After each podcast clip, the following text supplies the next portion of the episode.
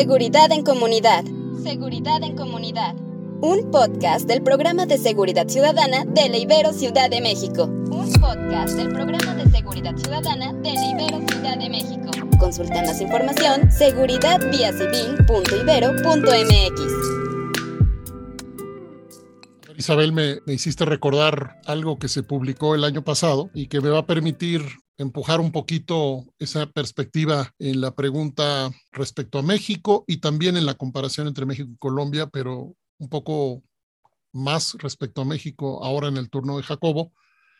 Me hiciste recordar la publicación del Índice Global de Delincuencia Organizada 2021 por un asunto muy particular. Más allá de que México quedó en el cuarto lugar de afectación a nivel global, el índice afirma que los actores principales que facilitan las actividades ilegales son los agentes del Estado. Esto es algo que el índice, eh, yo creo que es parte de lo que provocó que muy, muy, muy poca gente quisiera hablar del índice, porque el índice hace una pregunta enorme que yo se las hago aquí. ¿Cómo vamos a esperar reformas del Estado si el Estado está contaminado y beneficiado en proporciones probablemente muy importantes por los mercados criminales. Entonces, Jacobo, ayúdanos con ese, ese ángulo crítico y, también en esta línea de contraste, tanto como puedas, Jacobo, respecto a Colombia y México. Un poco haciendo historia de lo que hemos vivido en México en materia de justicia tra transicional, también tenemos dos etapas claramente identificadas. Una primera que es la violencia que se conoce como la guerra sucia, que tuvo su momento para poderse implementar una vez que se dio la transición a una democracia eh, multipartidista con Fox, vamos, cuando cae el PRI, México tuvo la oportunidad de hacer una implementación sólida, seria, porque incluso políticamente era rentable hacerlo para el gobierno de Vicente Fox, bajo un modelo de justicia transicional similar a lo que ocurrió no en Colombia, en este caso, sino en países como Argentina o como Chile, donde también hubo una dictadura que las fuerzas del Estado reprimieron, desaparecieron, torturaron, asesinaron a disidentes políticos, y México decidió hacer una implementación mala, en buena medida porque no hubo presión social suficiente, y lo que hicimos fue en México crear una fiscalía dentro de la, de la Procuraduría General de la República, una fiscalía especial para movimientos sociales y políticos del pasado, que acabó en una simulación absoluta, acabó sin entregar ni verdad, ni justicia, ni reparación, no se buscó a los desaparecidos. Ahí hay un proceso de justicia transicional fallido en, la experiencia mexicana. Después entramos en México en esta espiral de violencia a partir del gobierno de Felipe Calderón. Y ahí es donde nos parecemos mucho al caso colombiano. Creo yo que nada más en eso, que el caso colombiano como el mexicano y permítanme esta analogía, estamos tratando de cambiar la llanta con el coche caminando. A diferencia de lo que ocurrió en Argentina, donde se acabó la dictadura, o en Chile, y entonces empezó el proceso de justicia transicional, o en Guatemala, donde se acabó la guerra civil, o El Salvador, e inició el proceso de justicia transicional, o Sudáfrica se acabó el apartheid y arrancó el proceso de justicia transicional. Tanto en Colombia como en México estamos tratando de arrancarlo con la violencia viva. Es decir, repito, cambiar la llanta con el auto caminando. Se puede, no quiere decir que esto que es una, una locura o un suicidio ideológico, ¿no? Hay manera de hacerlo si hay una gran voluntad política. Y bueno, y de ahí viene creo que parte de la, de la confusión en México. La violencia de los primeros años del gobierno de Felipe Calderón, donde había claramente identificado los actores de la violencia como grandes grupos del narcotráfico, ¿eh? Infiltrando estructuras del Estado, trabajando en colusión con estructuras del Estado a nivel estatal, municipal y federal, Fuerzas Armadas, de todo.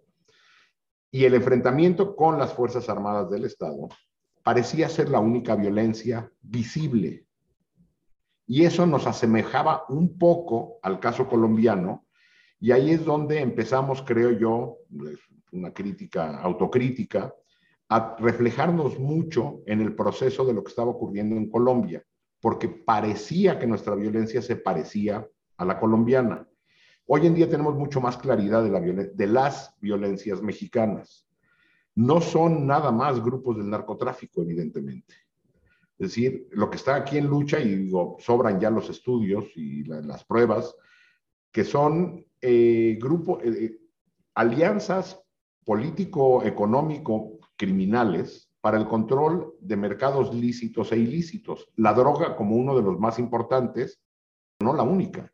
Sí, tráfico de personas, la extracción de gas y combustible, la venta ilegal de combustible, venta ilegal de alcohol, eh, peleas o por control de recursos naturales, agua, minería, que están generando desplazamientos forzados de los que volteamos a ver muy poco y muchísima violencia, sino cómo explicamos los asesinatos a defensoras y defensores de la tierra, que no llaman tanto la atención como los de los periodistas, pero también se dan por decenas.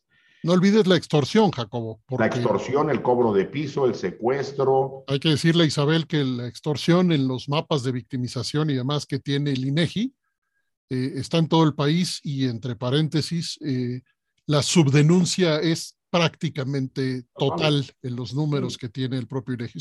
Una subdenuncia superior al, al 90%. O sea, en México no hay una violencia, hay violencias, pero la discusión oficial y en los medios se centra como si toda la violencia proviniera del crimen organizado, que en México eso se entiende como narcotráfico, nada más, que enfrenta a un Estado que en teoría está limpio, entre comillas, y que intenta contener hasta ahora sin mucho, sin mucho éxito a estos grupos desalmados. Y por ello, y esta misma narrativa impulsa la lógica de que la única salida es la utilización de las Fuerzas Armadas, el Ejército y la Marina, porque las demás cuerpos de seguridad están completamente cooptados. Quien primero levantó la voz sobre la necesidad de algún tipo de mecanismos extraordinarios fue el Movimiento por la Paz con Justicia y Dignidad, cuando irrumpe en 2011, aunque ya había colectivos de víctimas, sobre todo de desaparición en el norte del país,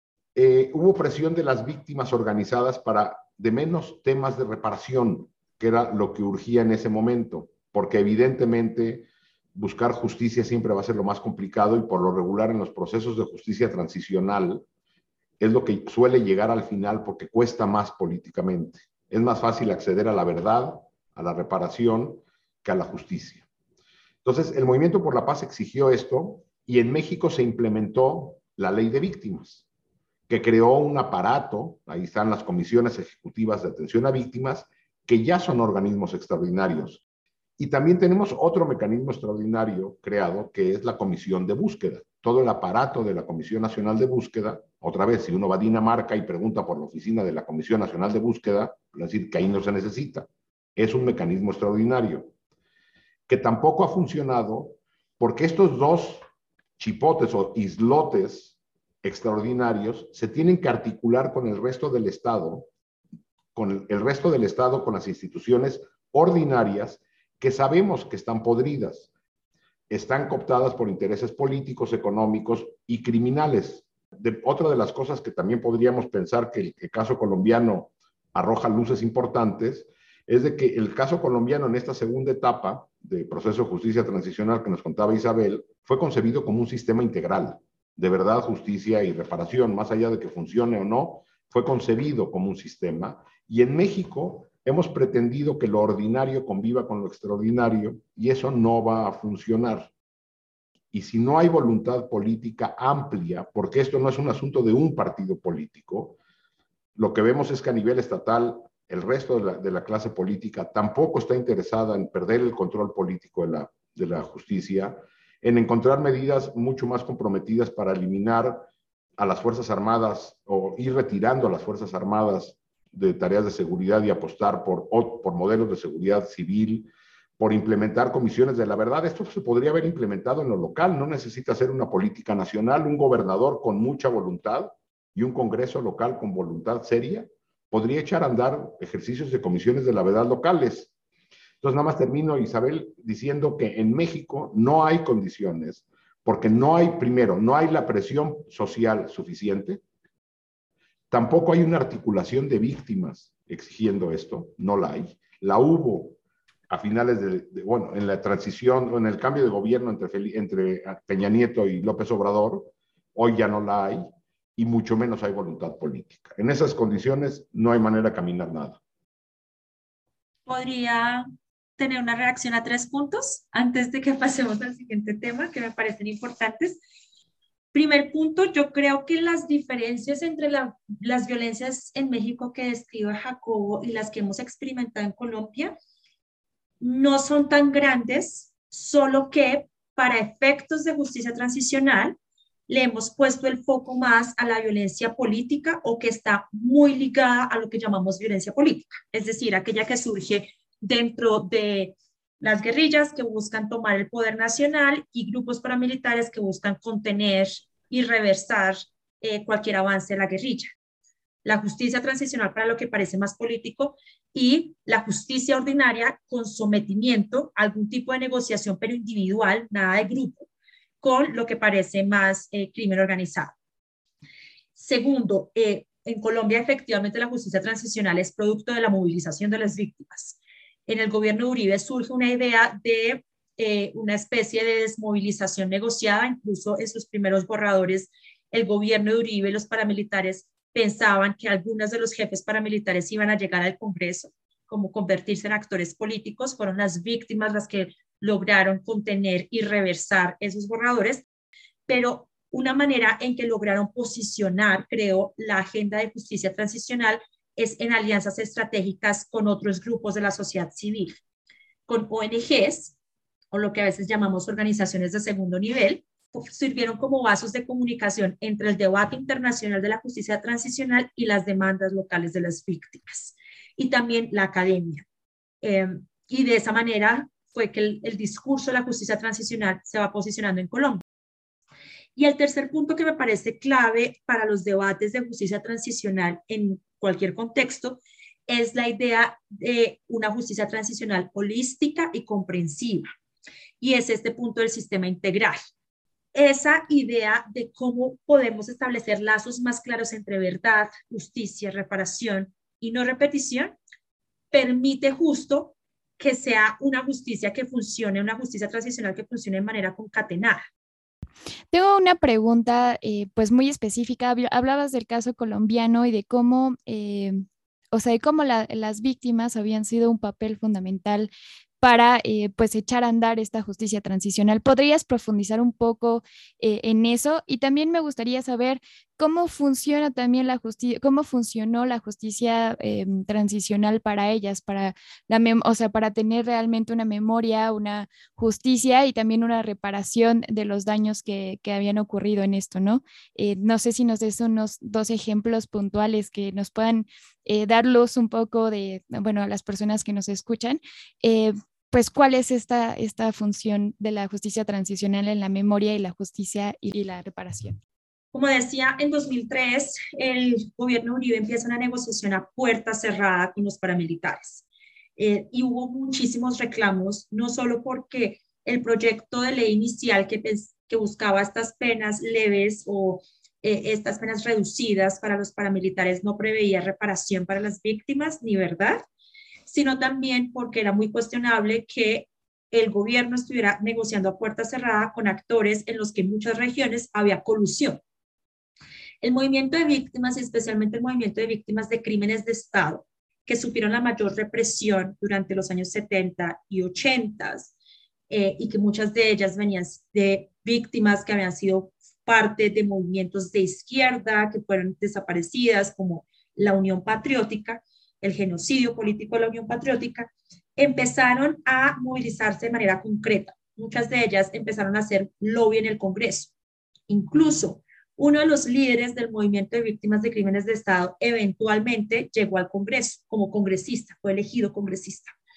Y empezaron a tejer alianzas con algunos congresistas, a pesar que, recordemos, es el primer gobierno de Uribe, nivel de popularidad altísimo, empiezan a establecer alianzas con algunos congresistas a asistir a las audiencias a pesar de que ni siquiera las dejaban entrar. Era la época en que el máximo jefe de los paramilitares, Salvatore Mancuso, iba al Congreso, lo aplaudían en, en sus intervenciones y a las víctimas ni siquiera las dejaban ingresar al Congreso. Entonces fueron distintas formas de movilización, clásicas como protesta, tomarse instituciones estatales, hacer lobby con congresistas, llegar a las audiencias públicas y presentar demandas ante la Corte Constitucional para contener esos cambios legales que iba avanzando la negociación con los paramilitares. Todas estas acciones fueron posibles en muchos casos en alianzas con academia y con organizaciones de derechos humanos sobre los resultados que ha ido dando el, sistema de justicia transicional o las instituciones de justicia transicional. Con los paramilitares los, eh, se crearon los llamados jueces justicia y paz, que es el sistema de justicia y paz donde los paramilitares iban, eh, según un proceso penal, eh, se les presentaba que eran responsables por las masacres en tales lugares, por desplazamiento forzado en tales otros lugares, y las víctimas fueron logrando espacios de participación en el proceso penal, de confrontar en escenarios, en audiencias penales, a los jefes paramilitares. Luego, en el intermedio entre este primer intento y el segundo intento, que es el proceso de paz, surge la ley de víctimas y de restitución de tierras, eh, donde un ejemplo concreto de avances de justicia transicional frente a las víctimas es la unidad de restitución de tierras y los jueces de restitución de tierras. Básicamente la idea de esta institución es detectar cuáles fueron las tierras que fueron usurpadas por la guerra, tanto por actores armados, ya fueran paramilitares, fuerza pública, es decir, fuerzas estatales, armadas estatales, o guerrillas, o incluso actores económicos. Muchos jueces han se han dado cuenta que corporaciones nacionales e internacionales intervinieron en el despojo de tierras. A pesar de que es un resultado tímido, es un resultado importante, la restitución de varias hectáreas de tierras a campesinos, a pueblos indígenas y a pueblos afrodescendientes. Otro de los grandes resultados, y creo que este eh, es incluso más significativo, la justicia transicional derivada de esta ley de 2011, es el Centro Nacional de Memoria Histórica.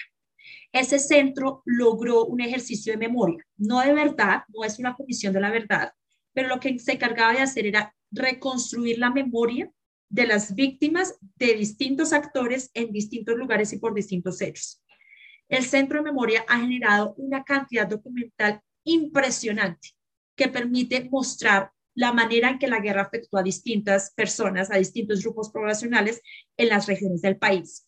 Eh, Jacobo, por favor, ¿Qué debería seguir para México ante todos los retos que ya mencionamos, que ya mencionaste? Si queremos a la justicia transicional como una herramienta complementaria y a la vez eh, fundamental para dar un salto cualitativo en la reducción de impunidad en este país, ¿qué deberíamos hacer, Jacobo? Bueno, pues es muy complicado saber hacer una ruta clara de qué debemos hacer, pero lo primero es que tenemos que tener más espacios como este para discutir y que se sepa qué es este tipo de mecanismos o este tipo de propuestas eh, más complejas sobre la solución de los niveles de violencia a gran escala e impunidad absoluta que vivimos en México. En México la discusión sigue estando en otro lugar, sigue estando en la utilización de las Fuerzas Armadas y en la apuesta por las instituciones ordinarias del aparato de justicia. La primera es explicar qué demonios es esto. La siguiente es tener una, eh, ir creando una masa crítica social interesada en esto, que no tenemos. Y la otra sería la articulación de distintos actores o sectores de víctimas en el país. Hoy tenemos algún tipo de articulación en el movimiento por nuestros desaparecidos, es decir, el movimiento de desaparecidos está medianamente articulado, pero no hay una gran articulación con, por ejemplo, movimientos indígenas que también están hablando de temas de violencia, restitución de tierras, asesinatos, desapariciones, o con grupos, por ejemplo, los grupos feministas, aunque hay algunos vínculos, no hay una articulación amplia y otro de los retos sería eh, que estos grupos empezaran a dialogar y articularse de manera amplia. Y ahí es donde, como bien dice Isabel, las organizaciones juegan un papel importante y la academia juega un papel importante que no está teniendo en nuestro país por la protección de intereses concretos de casos concretos. Y para, para Isabel queríamos saber un poco de qué es lo que ganó Colombia con lo que ya está haciendo de justicia transicional que ya hizo y qué es lo que le falta. Nada más. Nada más. Sí, una pregunta muy fácil. ¿Qué ha ganado Colombia? Muchas cosas. Primero, que creo que es una pelea muy, una pelea política muy fuerte que hubo, era que el Estado reconociera que estamos en una situación de conflicto armado interno. Hasta 2011, las autoridades políticas como el presidente simplemente veían que en Colombia había una amenaza terrorista, eh, narcoterrorista, era el lenguaje específicamente que usaba, eh, y que esa amenaza narcoterrorista no tenía ningún índole política y que no había ningún involucramiento de agentes estatales y específicamente de Fuerzas Armadas estatales y aparatos de seguridad en la producción de esa violencia. Eh, segundo, el hecho de que existen instituciones que a pesar de los múltiples tropiezos, deficiencias que también han tenido, cada vez están más estructuradas alrededor de este sistema integral. La unidad de búsqueda de personas desaparecidas, por ejemplo, que surge del acuerdo de paz, ha logrado identificar restos de personas que llevan 40 años desaparecidas. El solo hecho que hace un mes distintos oficiales del ejército colombiano en audiencias ante la Jurisdicción Especial para la Paz, que es el tribunal que surge el acuerdo de paz, reconocieran que habían cometido ejecuciones extrajudiciales, es decir, que tenían todo un plan para ubicar campesinos y a los campesinos más vulnerables, porque la mayoría de estos asesinatos son contra campesinos que están en situación de discapacidad, muchos de ellos en discapacidad mental, que estos miembros del ejército reconozcan que había un plan para identificarlos, darlos de baja fuera de combate y luego mostrarlos como guerrilleros solo para tener ascensos dentro del sistema del ejército, es, es un gran avance para las víctimas, las múltiples víctimas de ejecuciones extrajudiciales.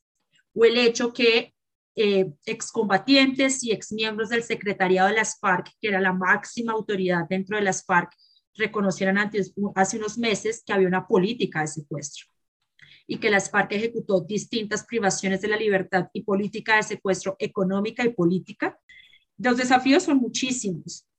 Eh, más allá de los resultados, es importante tener en cuenta que la discusión de justicia transicional no es el mundo ideal, para nada lo es. En Colombia hemos visto cómo muchas víctimas han tenido que aceptar que sus demandas individuales de justicia van en últimas a ceder frente a la consecución de justicia para entender patrones de violencia. Solo va a priorizar unos casos y solamente va a buscar a los que tuvieron mayor participación, es decir, aquellos que estaban en los mandos de poder que eran los que pensaban, ejecutaban y estaban supervisando la ejecución de sus órdenes. Pero creo que otro, otro desafío y que está muy relacionado con la discusión mexicana es qué hacemos con la violencia producida por el crimen organizado. Porque, como lo decía eh, hace un momento, en Colombia la justicia transicional ha estado dirigida a la violencia que calificamos más política, pero la violencia ejercida por carteles del narcotráfico o grupos que están detrás de la minería ilegal, grupos que están detrás de la trata de personas, extorsión y otros mercados ilícitos han quedado casi que por fuera del debate de la justicia transicional. Y muchos de esos actores han florecido, han crecido y se han fortalecido después de la firma del acuerdo de paz con las antiguas FARC. Muchos de los espacios que eran dominados por la guerrilla ahora son copados por esas estructuras. Muchas de esas estructuras en el sur del país tienen relaciones directas con carteles del narcotráfico en México cómo responder a la violencia y cómo pensarse en medidas de justicia transicional o similares frente a estructuras del crimen organizado que son los que ahora están ejecutando buena parte de la violencia en Colombia. Hay que decirte, Isabel, que no sabemos cuál es el futuro de la violencia política en México, pero sí hay herramientas, elementos eh, con base empírica para decir que está creciendo la violencia política en México y especialmente se están haciendo estudios relacionados con los procesos electorales.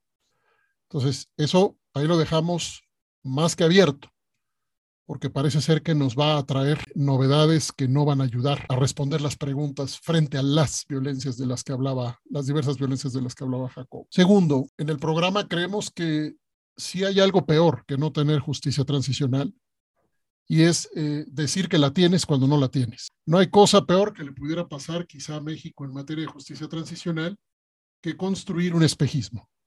Adulterar el concepto, adulterar esta complejidad, reducirla, simplificarla. Y esa es la realidad, y esa es la realidad actual, Ernesto. Es correcto. Es la realidad actual que ha sido respaldada incluso por instituciones académicas y organizaciones de derechos humanos.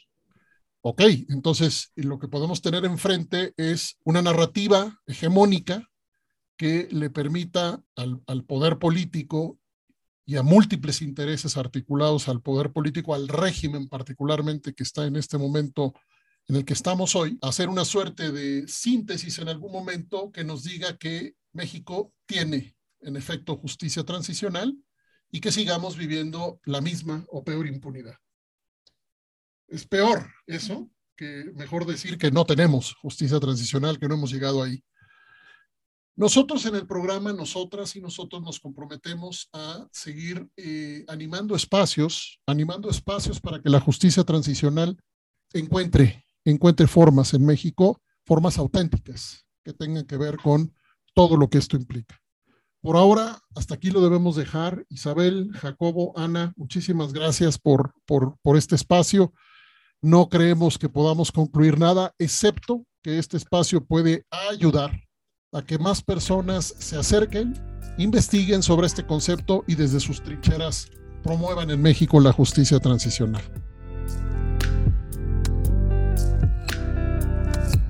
Seguridad en comunidad. Seguridad en comunidad un podcast del programa de seguridad ciudadana de la Ibero Ciudad de México.